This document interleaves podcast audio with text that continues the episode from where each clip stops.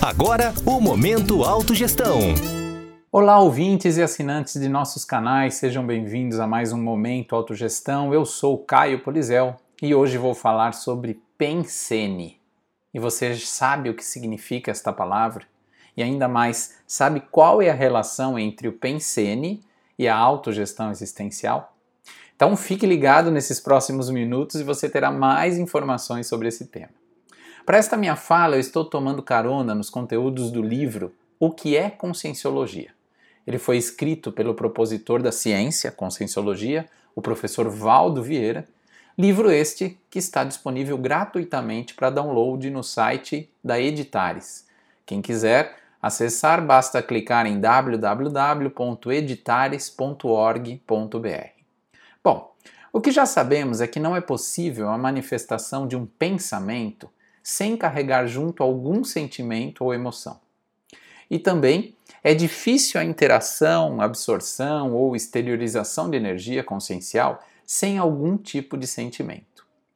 E portanto, a palavra pensene deriva-se de três elementos indissociáveis e práticos e unificam três palavras: pen de pensamento, sen de sentimento e n de energia sendo então o pensene uma unidade de manifestação prática das pessoas.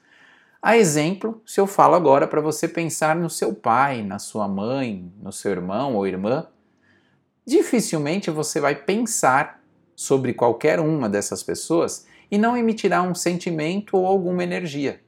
Isso então é o que compõe o pensene. E conforme as atitudes das pessoas, ocorre a predominância de um dos elementos do pensene. Por exemplo, o pensamento no âmbito da ciência, o sentimento relacionado à arte ou a energia quando relacionamos ao esporte. E com isso é fácil perceber que nos pequenos atos, nas grandes ações, nas atitudes ou nas posturas humanas, tudo se compõe necessariamente com estes três elementos. Um outro fato a ser observado é que o elemento predominante nos pensenes das personalidades humanas em geral, nos dias de hoje, é o dos sentimentos. E neste ponto, o psicossoma, que é o corpo das emoções, toma conta. E sendo assim, o cuidado que você deve ter é com relação a focar um pouco mais no altruísmo, um tema que nós já tratamos aqui no canal, e menos no egoísmo.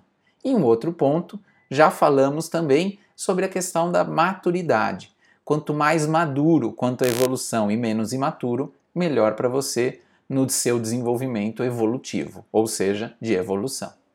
No entanto, o elemento primordial que deveríamos estar levando em conta e com maior resultado para a evolução, mas que poucos tiram o melhor proveito disso, é o domínio prático das energias, e assim possibilitando que os pensamentos lógicos predominem sobre as emoções fazendo uso das práticas básicas de equilíbrio das energias.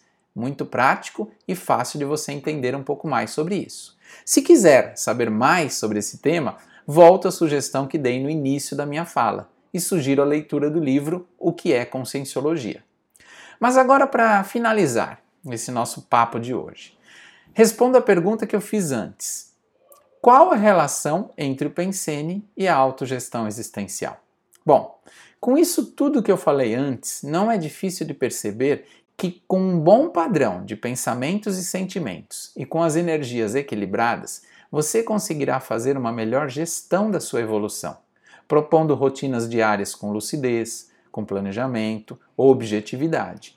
No entanto, não fique apenas acreditando nisso que eu estou falando. Minha sugestão é que você pratique tudo isso que eu falei, colocando a sua realidade, o seu dia a dia com a experimentação. Verifique com os conhecimentos sobre o seu padrão pensene, avalie o padrão de pensamentos e sentimentos e as energias que você tem durante um dia. E veja de tudo isso que eu falei o que faz ou não faz sentido. Boas reflexões, te vejo no próximo Momento Autogestão e quem perdeu os episódios anteriores, basta teclar Momento Autogestão no YouTube ou no site da Apex procurando a área de podcasts. Grande abraço e até mais. Tchau, tchau. Você ouviu Momento Autogestão.